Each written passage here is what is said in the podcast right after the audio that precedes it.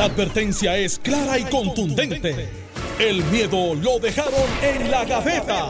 Le, le estás dando play al podcast de Sin, miedo, de Noti1630. Buenos días, Puerto Rico. Esto es Sin Miedo de Noti1630. Soy Alex Delgado. Ya está con nosotros el gobernador Alejandro García Padilla. Buenos días. Buenos días, Alex, a ti. Buenos días a Carmelo. Buenos días a todo el país que nos escucha. Senador Carmelo Ríos. Buenos días. Bienvenido. Saludos a ti, Alex. Saludos a Alejandro, que está vestido de Coamo Fashion. Eh, como él se ha puesto mucho más flaco, le está cogiendo la- las chaquetas a su nene. Pero usted se puso la camisa chuchín hoy. Eh, no, esto es una guayabera bien hecha de la Avenida Esmeralda, de un Taylor, de los que hay bien poco.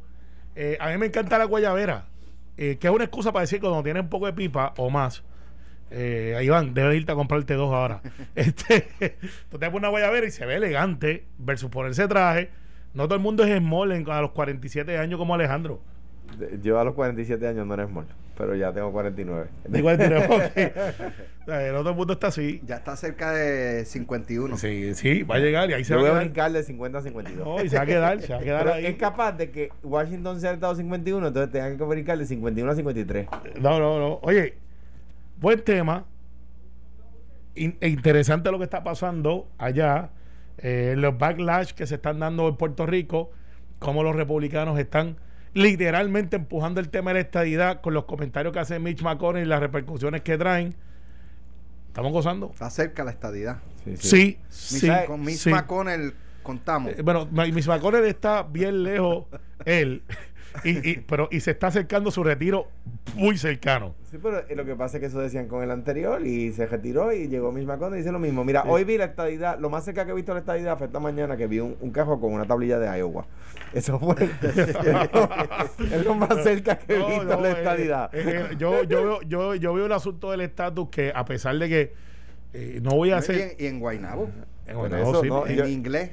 Ah, sí, sí, Sí, sí. Dime, no. en, lo- en, la- en las calles, en los seda, en vez de poner seda, poner silk. O Ah. sea, ¿qué te puedo decir, chico? Es yield. Eh, eh, No, ah, me asustaste. Ah, Mira, mira, el, el, el- No, el- hombre, el- ¿sabes? eh, está Diti ahora.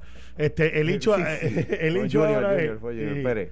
Eh, una traducción no lo hizo, eso fue la, la máquina que hizo eso. Pero mira, bien interesante, Alex, que se está dando el tema, el tema del estatus, que eh, Nida Velázquez lo empuja con Alessandra Ocasio Cortés, Luis Gutiérrez se activó, está todo el mundo hablando de eso. Entonces, en, lo- en las reuniones de debate, hay candidatos que no quieren discutir del estatus. Entonces se inventan estas, no se inventan, traen estas encuestas para darle crédito, porque yo no puedo decir que se lo inventaron. Eh, que las proyecciones son esto, esto y lo otro, y el estatus está en lo número 15. Es la verdad. Pero lo que pasa es que no son honestos al momento de la interpretación, o, o es su interpretación, puede ser esa también, de que dentro de esos 15 ítems que está, está el estatus envuelto, en todos y cada uno de ellos. No, hombre, no. No, no en el asunto popular PNP, que es lo que yo creo que donde se falla analizar el estatus. Porque el estatus no es un asunto PNP popular independentista. Es- ese es el error. Porque los partidos políticos son vehículos para adelantar, o por lo menos se supone que eso lo sean, de un grupo de personas que tienen un interés común, que adelantan una agenda común, y dentro de esa agenda está una ideología o una forma de gobierno. Eso es lo que es un partido político, no es de la lengua española, es de la que yo me acabo de inventar ahora, de mi interpretación. El problema que tiene el asunto del estatus es que el estatus tiene que ver con la economía, sí. El estatus tiene que ver eh, con salud y fondos cuando tú perteneces a una nación y te tratan diferente, sí.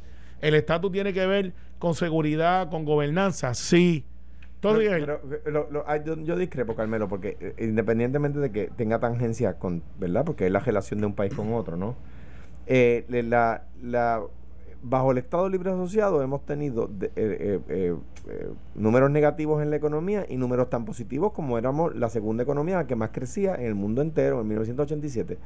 Eh, o sea que, que el mismo estatus, cuando ha estado, cuando ha tenido los, los- gobiernos que lo han puesto adelante, ha tenido economías positivas. Yo me acuerdo cuando el gobernador Fortuño, y lo digo con el mayor respeto como siempre, decía que no podía bajar el- la culpa del, de la, del alta en la incidencia criminal era el estatus, que Puerto Rico no tenía control sobre su frontera y que necesitábamos votar por congresistas para que, pues mire, bajo su gobierno, bajo el gobierno del PNP, eh, me, su me refiero a él, no a ti. no, pero yo estaba eh, por ahí. Este, sí, yo también, pero yo estaba en el Senado bueno, contigo. Para pedir nuestro gobierno. Este, eh, bajo ese gobierno del 2012, del 2008 al 2012, se cometieron mil asesinatos al año. El próximo gobierno se cometían 500 y 600. Claro, Entonces, pero también y- era y- que se iba a afrontar contra los, los, este, las organizaciones Bueno, criminales. bueno, pero lo que eso tuvo un efecto. Pero Sí. está bien, pero no el estatus. A donde voy es la razón que sea. Pero pero pero no se puede decir que hu- hubo mil asesinatos No, por no, el estatus. No, no todos los problemas de, una, de un país, Bueno. en este caso una isla o como quieran llamarlo, Una isla. están eh, atados o son provocados por, por la Ni se resuelven con el estatus. Pero, pero, pero, hay, pero- hay, hay casos que no y hay casos que hay, hay que, sí, hay que hay que ver. Dónde fallamos y digo fallamos lo dije bien. Los partidos políticos. En solamente explicar que es una cuestión del estatus sin movernos a lo que realmente representa la explicación de por qué es un estatus Mira, yo, yo en ese sentido, eh, eh, pues, te pues, voy a dar solo dos minutos tengo no, que no, decir- no te mande que te esté escuchando tengo- no, tengo que Yo decir yo que, espero que sea Biden el que, que lo esté yo- llamando. que- cerca, cerca. que tengo que decir que yo, pues, pues, pues nada, discrepo. Yo lo que creo es que, que hemos cometido un error, coincido con Carmelo, en, en ad- adjudicarle, a- y lo digo colectivamente, ¿verdad? Yo he tratado de separarme de eso, de adjudicarle al tema del estatus la solución a, los, a todos los problemas. Y eso es, igual que lo he dicho en otros temas, cuando dicen que la venta de la Autoridad de Energía Eléctrica, la generación privada, va a resolver todos los problemas. No, no es correcto. O sea, puede, puede eh, la inversión privada en la autoridad puede contribuir a resolver algunos problemas. La inversión privada en la autoridad puede contribuir a resolver algunos problemas. Pero crear la expectativa falsa de que, de que si se hace tal cosa o si se elige a tal partido, se van a resolver todos los problemas. Eso, entonces, ¿qué pasa? No es real y luego viene la decepción. Bueno, en otros temas, el Tribunal de Apelaciones atendió cada una de las seis querellas presentadas por eh, o contra el presidente de la Comisión Estatal de Elecciones, Juan Ernesto Dávila, que piden su destitución y determinó desestimar cuatro de ellas y consolidar otras dos, cuyas partes serán escuchadas el próximo 8 de septiembre. Eso es el martes de la próxima semana. De las seis querellas contra Dávila que le imputan negligencia crasa en el desempeño de su trabajo, solo se mantienen vivas las que presentaron el comisionado electoral del PPD, Nicolás Gautier, y la de la candidata representante por acumulación, Yaramari Torres. Gautier y Torres serán escuchados por el panel especial de jueces el, eh, del apelativo que conformó el Tribunal Supremo para atender las querellas. La vista fue pautada por el tribunal para el martes que viene. De acuerdo con la resolución del tribunal, se le concederá al querellado 20 minutos y al querellante 10 minutos para expresarse. Deben traer pruebas para sostener sus argumentos y pueden traer testigos que podrán ser interrogados y contrainterrogados, dice la resolución. El documento establece todas las reglas que se regirán eh, eh, o que regirán la vista, siendo este un proceso novel para el tribunal establecido por el Código Electoral creado el pasado 20 de junio. Eh, eh, supongo que, evidentemente, creo que con lo que pasó el, el 9 de agosto, a Juan Ernesto Dávila se le hará un poco más complicado presentar evidencia de que no hubo negligencia, de que él no cometió negligencia o que él no fue negligente. Cuando todo el país, incluyendo esos jueces, vieron lo que Eh, lo- O sea, camiones en el, en el, en el, a, la- a las 12 del mediodía esperando las papeletas, o sea, y que no, porque yo, yo en- digo, no sé, pero el, el, ponle que el proceso desde por la mañana ya se- es más, desde el día antes se sabía. Y no se hizo nada. Nada. O parece hecho- no haberse hecho nada, algo De hecho, para, para eh, ¿verdad? Este, que, que eso no ocurriera. o sea, Yaramari puede llevar de testigo a Aníbal José Torres. Espérate, ve- ve- ve, los dejo solo dos minutos ahora estoy perdido. ¿qué pasó? Dígale a Nosotros- Biden que le explique ahora. Eh, no casi casi Nosotros no, lo- lo- lo- No estamos hablando de la desestimación de cuatro de las seis querellas contra, Juan Ernesto. Dávila, que desestimó el tribunal apelativo. Quedan cuatro eh, y Quedan- se consolidaron. y se consolidaron, son presentadas por Nicolás Gautier y por Correcto. Entonces, Yaramari el martes Torres. que viene tiene que tienen, van a ser las partes escuchadas, tanto Nicolás Gautier como la eh, candidata Yaramari. Torres. Eh, le- cada uno tiene 10 minutos y el juez presidente tiene 20 minutos para presentar evidencia de por qué no fue negligente. Ok. Pues, eh, eso no va a llegar ahí Pero vamos a, Ah, vamos a está- seguir está- con Alejandro. ah, lo que pienso es que. O sea, eh, que yo lo que planteo es que a- al presidente con lo que ocurri- con lo que ocurrió y Claro. ¿sabes? Se le, se le va a hacer, creo yo, un poco más complicado. Habrá que ver qué planteamientos él hace. Dos temas, por ejemplo, el- la- eh, Yaramari, por ejemplo, y Nicolás podrían llevar a Aníbal José Torres, que ha manifestado junto a otros comisionados electorales eh, que el presidente les mintió cuando les dijo que el sábado antes de la primaria, a las 12 del mediodía, iban a estar todas las papeletas. Eh, y, en ese sentido, pues, pues ¿cómo, el, el presidente va a refutar eso si hay más de un comisionado electoral que dice, mira, que este señor nos hizo unas representaciones eh, que nosotros creímos y que nos hicieron quedar mal? Número uno. Número dos. Esto yo creo que, que el país debe comprender lo que ilustra esto y cuando algo no está roto, no se debe tratar de arreglar. Miren lo que hay que hacer para destituir a un jefe de agencia que fue crasamente negligente en el cumplimiento de su deber, que fue públicamente negligente en el cumplimiento de su deber, que, que fue abierta y a plena vista negligente en el cumplimiento de su deber. Antes no era así. Eso es un defecto que tiene el código electoral. O sea, ¿cómo es posible que una persona que, trastoca nuestro sistema democrático haya que, someterse a todo este proceso para, para, eliminarlo? ¿Cuál si cumple con el requisito de separación de poderes? Bueno, eh, es un punto que están mezcladas dos cosas. La primera, eh, están mezcladas dos cosas. La primera es el asunto primarista que la manejan los propios partidos.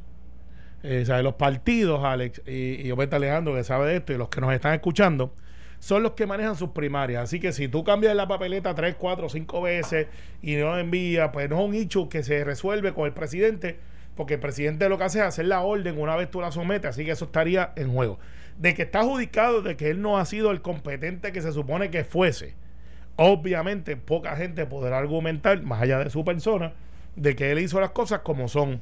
Y si las hizo como son, lo cual está en su contra la presunción, eh, entonces, ¿por qué no le explicó y por qué entonces no atendió el asunto de frente y ha dicho, Parte de la negligencia fue no informar. No informar, por eso. O sea, como tú a las 12 del mediodía no hablas para decirle que está en Yauco esperando una papeleta, vete para tu casa que no va a llegar. No, entonces por eso es que digo. Eso, es negligencia. Por eso, y entonces eso le tocaba a él.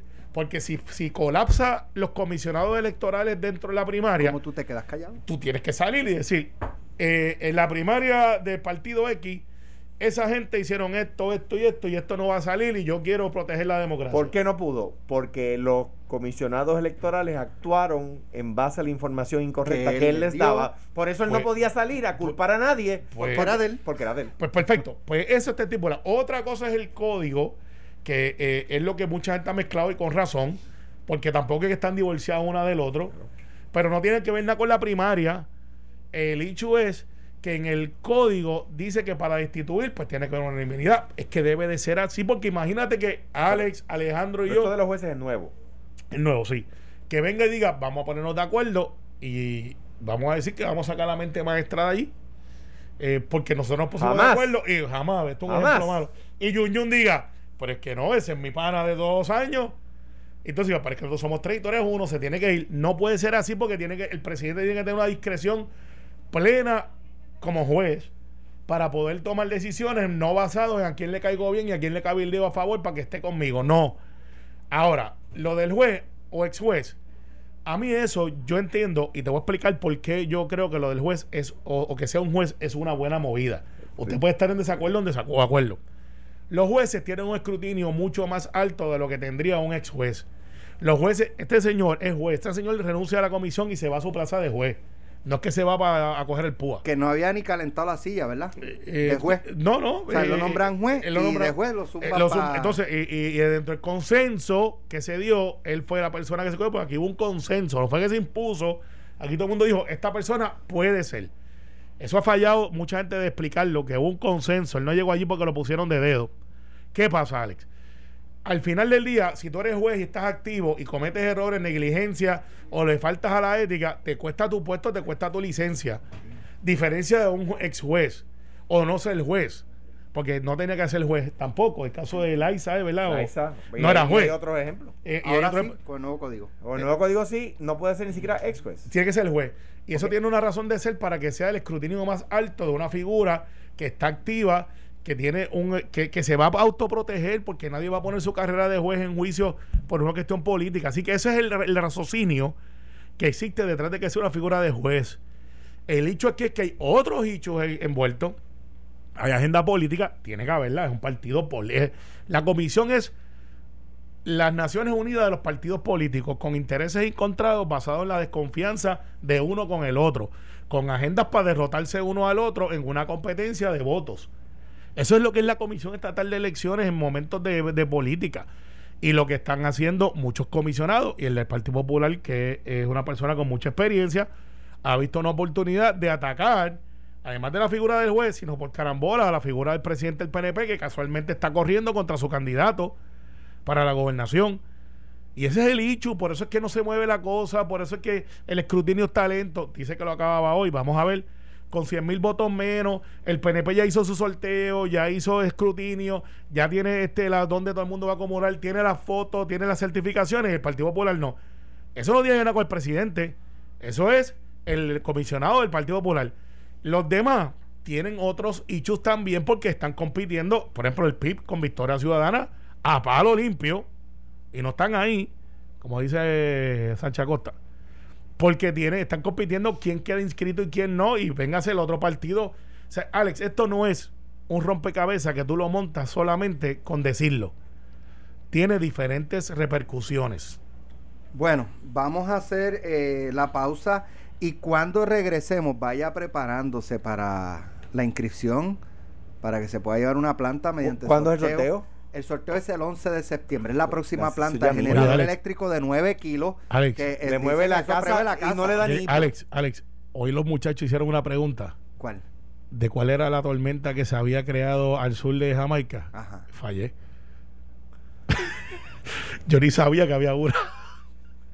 Pasó por aquí debajo, por el sur de nosotros. No, no, no, es otra cosa. No, una que se formó. Viste, tú, también, tú también. No, pero pasó por aquí como. ¿Cómo se llama? Como onda tropical. Eh, tienen, que haber dicho el nombre. Sí, lo que ¿Prestó atención? Eh, no. Yo dije, wow, esa yo hubiese fallado también.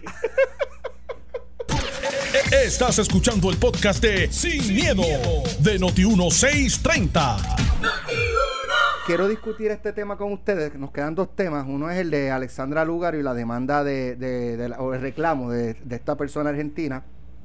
Pero antes, el juez Alfonso Martínez Piovanetti le ordenó al Departamento de Estado que restaure los certificados de registro de las corporaciones de Fundación Pro Igualdad y Foundation for Progress, entidades que vieron su identidad corporativa esfumarse tras donar 250 mil dólares a un comité de acción política que hacía campaña contra Wanda Vázquez. En la determinación del juez escribió que existe evidencia circunstancial que apunta a que la acción del Departamento de Estado de cancelar el registro corporativo de estas dos entidades fue, y cito, un acto de represalia por el contenido del mensaje político de los anuncios de campaña financiados por los demandantes. Esta parte es bien importante. Dicha evidencia circunstancial se, se desprende de las propias acciones del equipo de campaña de Wanda Vázquez denunciando una supuesta coordinación ilegal entre el Comité de Acción Política Salvemos a Puerto Rico y el adversario de la gobernadora Pedro Pierluisi. El juez resalta, Carmelo y Alejandro, escuchen esto. El juez resalta que el director de campaña de Vázquez, Jorge Dávila, juramentó una querella ante la Comisión Federal de Elecciones en la que hace referencia a la cancelación de las entidades corporativas.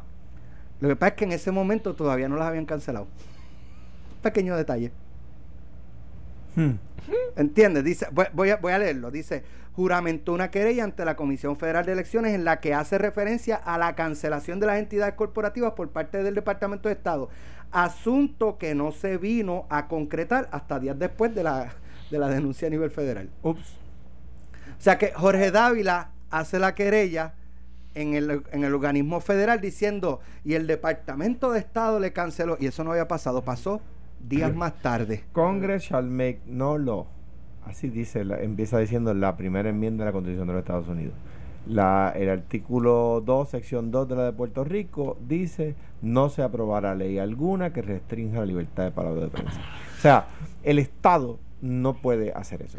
Pero ah, parecía haber estar coludido el director de campaña con el Departamento de Estado. Una, crean esa, conectados. Crean esa, apariencia, crean esa apariencia. A mí lo más que me preocupa, porque lo sufrí en el 2012, es que la campaña de ese PAC fue bien sucia contra la gobernadora, bien dura. O sea, eh, yo entiendo que el Departamento de Estado eh, eh, no tenía las condiciones como Pero lo sucia en qué sentido? Exacto, no entendí esa parte. ¿Sucia Este, en qué sentido? Pudo haber No. sido duro el mensaje. Sí, de- porque lo que pero- hacían era usar expresiones de la gobernadora. Exacto. Sí, pero, pero puestas de una manera para llevar a la mente del elector eh, eh, una imagen negativa. Pues es lo que quiero decir. Baja, digamos, o negativa. Negativa porque. Una campaña bien negativa. Negativa, sí. Eh, y, la campaña. y- y- y bien resaltado. Bien resaltado. eh, en términos de, de la campaña, de la, la exposición que tuvo. Claro, y mucho dinero puesto ahí, exacto. Por eso. Entonces, eso afecta a la elección. Y, o sea, yo entiendo, eh, el juez Pivanetti, eh, Martínez Pivanetti ha hecho una, una, leí la opinión y me parece extraordinaria. Eh, eh, creo que es correcta además. El Departamento de Estado tiene unas condiciones para cancelar, una, unos requisitos para cancelar una, una corporación, ¿verdad? Eh, una entidad. Y esos requisitos no se cumplían en este caso. O sea, eh, además de que eh, el licenciado Jorge Dávila, pues un poco crea la percepción de que él tenía información privilegiada que no tenía el resto de la, de la ciudadanía. ¿ves? Y esa percepción está ahí y, y el juez la plasma en su, en su, en su sentencia. Eh, eh, yo quisiera que la campaña, la campaña siempre va a haber eh, anuncios negativos, ¿verdad? Pero yo quisiera que la campaña de 2020, eh, eh, 2020 se centre en las ideas y las posibilidades de cada candidato, no en, no en el ataque al otro. Lo digo porque lo sufrí. Nosotros sí hicimos campaña negativa contra el, contra el tema del alza en el crimen, o contra la ley 7, o contra los contratos de Vía Verde, ¿verdad? Eso es campaña negativa, pero no era campaña eh, haciendo, ridiculizando a, mi opositor, ¿verdad? Eh, eh, y yo me siento orgulloso de la campaña que hicimos. Yo sufrí una campaña bien dura, eh, donde decían que yo era un peligro. de hecho, me acuerdo que, en aquel momento, no, ya, ya no, ¿verdad? La gente que administraba el periódico El Vocero en aquel, Vocero en aquel momento se prestó para decir mentiras sobre mí, como por ejemplo que yo había, que yo había fallado en las contribuciones sobre ingresos, que el secretario de Hacienda, en aquel momento nombrado por Luis Fortuño, tuvo que salir a desmentir eso. Eh, que Tomás Rivera Chats se le pidió que hiciera una, una, que, que una querella en mi contra. Y dijo, no señor, no voy a radicar ninguna querella en contra del senador García Padilla porque lo que están diciendo no es verdad. Tráiganme evidencia de que eso es verdad y yo la, la radico. O sea que las campañas negativas tienen efecto. Lo que a mí me preocupa es que dirijan la elección. Bueno, bueno, son, son contrastes y entonces... eh, Digo, o que el Estado responda a la campaña. De- está es lo, mal. es lo que está planteando el juez. De hecho, eh, creo que es lo más importante. Aquí lo más importante de esta es- noticia es cómo se deja entrever que el, el, el aparato gubernamental del Estado Fue un brazo de fue un brazo de una campaña de una campaña. política para acallar Claro. a una organización porque no le gustaba su Y por eso le empecé diciendo que la lo que dice la primera enmienda y lo que dice el artículo 2, sección 2 de la de nosotros. Mira, los PAC llegaron a Puerto Rico para quedarse, es algo nuevo para nosotros, no es nuevo en la política eh, norteamericana nacional. Eh, no lo es. Eh, y aquí, pues, en la primaria se vio un- unos PACs activos, que vas a ver otros PACs activos ahora del Partido Popular también, lo van a utilizar. Eh, de hecho, tienen uno que se llama, este, te voy a decir, ya ellos se anunciaron. Eh, se llaman eh, eh, Puerto Rico Mejor Futuro. Y ya él hizo la persona, que Alejandro lo debe conocer, porque es Edwin Quiñones. Edwin Quiñones. Ah, conozco a don Edwin, el Sí, abogado. Sí, sí, claro. Sí. Edwin Quiñones dijo: Miren, esto es una nota, una nota que le está enviando a la gente para que aporten al PAC, porque la diferencia de los PACs es que tú no tienes que aportar un límite de 2.800. Por eso esa persona pudo aportar 250 250 mil dólares. Que, que no gente es la persona, eh, mire, pues dame 25, dame 50. Y entonces don Edwin dice, este, aquí dice bien claro, eh, mi futuro Puerto Rico, esperamos contar con tu compromiso y respaldo económico. O sea, está pidiendo chavito para poder este, hacer el PAC y dice, queremos estar claros, eh, Puerto Rico mejor futuro, no coordina con las campañas ni con candidatos particulares de los partidos. Sí deseamos aclarar que Puerto Rico Mejor Futuro estará respaldando por medio de su campaña independiente la candidatura y propuestas programáticas, política pública del candidato a la gobernación del Partido Popular Democrático, Charlie Delgado Altieri. Esto es un super PAC que se crea y esto es una figura nueva para mucha gente, donde hay que ver entonces si ese super PAC va a ser campaña negativa, campaña positiva, eso no está por Y, verse. y como decían ustedes ahorita, ¿qué tipo de campaña? ¿Qué tipo de campaña? Entonces, esto es algo que es nuevo. Eh, no hay manera de tenerlo, Alex. Eh, la SPT, que hizo también campaña en la primaria y se metió literalmente, ya ha dicho que va a respaldar a Victoria Ciudadana. Para los que decían, no, esto es contra gobernadores, pues- pues ahora se van a virar y van a caer encima del Partido Popular y van a caer encima del Partido No Progresista. O sea, SPT, que es una unión muy poderosa, que tiene mucho dinero, le va a meter. Eh, Latino Victory Fund ya está humeando por ahí para también meter chavito. Y así por el estilo, otra gente que tienen influencia económica, que no estamos hablando de 100 mil, 200 mil, estamos hablando de 2 millones, 3 millones, 1 millón. Eh, hay packs que tienen 40 y 50 millones y los reparten. Dice, yo quiero que salgan mis candidatos. Lo que quiero decir con esto es, cometió un error Elmer Román, a quien yo aprecio mucho. Me sospecho que, eh, y es una sospecha, no es ni siquiera una, que su salida, eh, que yo sabía que él quería irse y tenía unas Eso desde ofertas. hace tiempo lo sabíamos. Por eso, no, pe- pero que él se había quedado un tiempo adicional. Muy posiblemente, conociendo a Elmer como se lo conozco, dijo, pues mira, yo hasta aquí llegué. Y esto pudo haber sido, pudo, pudo, quiero ser bien responsable, pudo haber sido un acelerante. Porque pues le dieron la instrucción, cancela eso. Sacar una corporación de todas las miles de corporaciones que hay ahí, Alex, y decir, esta, esta es la que voy a coger a cancelar. Eso no pasa así. Así que eso fue un mandado. Ok, Mira, vamos un- a- digo, una, una persona me dice, y tiene mucha razón, eh, eh, que, que es ilegal si coordinaran la campaña, el PAC y, y la campaña del candidato. Claro, no, no pueden hacerlo. No lo puede hacer. No pueden hacerlo.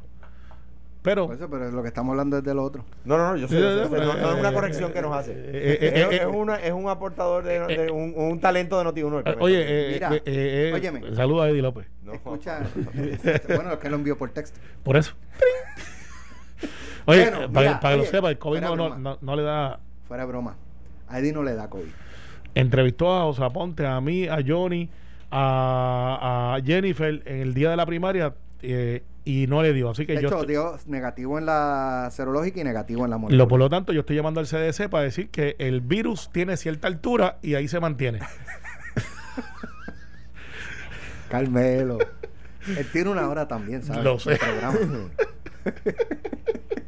Bueno, oye, mira para allá, yo voy a leer la, la- la contestación de próxima, la próxima trivia, no es eso. Bueno, eh, ustedes saben que la- el Movimiento Victoria Ciudadana publicó un anuncio que fue copiado, eh, casi literal, eh, a una campaña que se hizo en Argentina hace como 8 o 9 años atrás. El publicista que publicó esa campaña en Argentina está reclamando lo que él entiende es un derecho a ser compensado por la, autoriza- la utilización de su eh, material, de su creación sin autorización. Eh, Alexandra Lúgaro se hizo responsable por la eh, eh, decisión de, de copiar y utilizar este, este anuncio. Ella había dicho que, que el anuncio estaba inspirado en, pero la realidad es que no es una inspiración, es, Eh, es una, una copia. copia. Es una copia. Mira, do- dos Eh, o sea, cuando usted ve una película, que los otros días estaba viendo una muy buena en Netflix, dice, hay una que dice, este, inspirada en hechos reales. Y es que a esa historia eh, ocurrió un asalto, en este caso de un banco en Colombia, y basado en ese banco desarrollaron otra historia con elementos. y le ponen la, la relación amorosa de uno de los asaltantes con el otro. que no es que eso no fue que cierto. no fue cierto. y exacto. la- y le- le robó el banco para la Eso operación es del hijo. Inspirado es. Claro. Y hay otra que es basada en hechos reales. Que tiene que ceñirse. Es más, es más ceñido a los hechos reales. Eh, ok, pues ella dijo que se inspiraron, pero no fue una inspiración, fue un copiete literal. Entonces, ahora que el publicista está reclamando, ella dice que la están extorsionando. Bueno, do- dos cosas. Número uno, yo creo que. Yo, yo creo no. Eh, eh, como dice uno en el campo, me atrevo a apostar, aunque apostar es ilegal, no le, no le recomiendo a nadie que lo haga. Me atrevo a apostar que. que el- Yo apuesto. que la, No, no es ilegal. Apostar es ilegal. Si yo apuesto Bueno, un café, En el Que- gimnasio. ¿sabes? Ah, no, que, no- Este- que no, tengamos reglamento para Sport Betting es otra En cosa. el gimnasio, ¿quién, quién hace más burpees en un minuto? Pero, anyway, eh, que, que, que Alexandra Lugaro no debe haber sido quien, quien hizo el anuncio, ¿verdad? El que hizo el anuncio debería dar cara. El, el que que pretendió ser creativo y en realidad se copió dentro del partido de Victoria Ciudadana debería dar cara. O sea, yo no puedo adjudicarle a Alexandra a ella misma, ¿verdad? Ahora bien, me preocupa más no solamente el que, el que ahora, de acuerdo al parámetro de, de ellos mismos, si uno los mide con la misma regla, entonces uno puede decir, son igualitos. Ah, es que son iguales al PNP, diría un popular. Y un PNP diría, es que son iguales a los populares.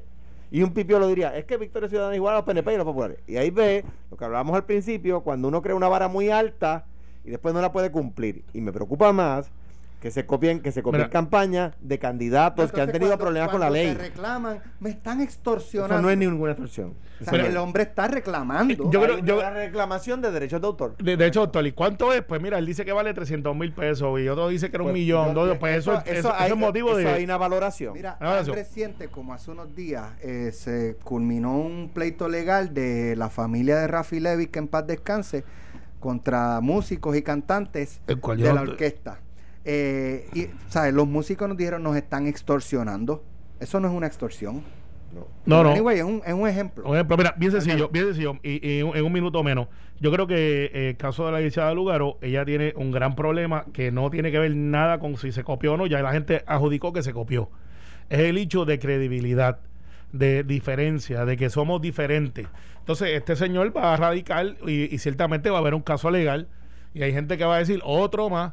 Eh, pero va a ser un caso legal donde cuánto vale el ella haber este, eh, utilizado el, el, el, el anuncio 10 mil, 20 mil, 50 mil, 60 mil, para eso hay fórmula.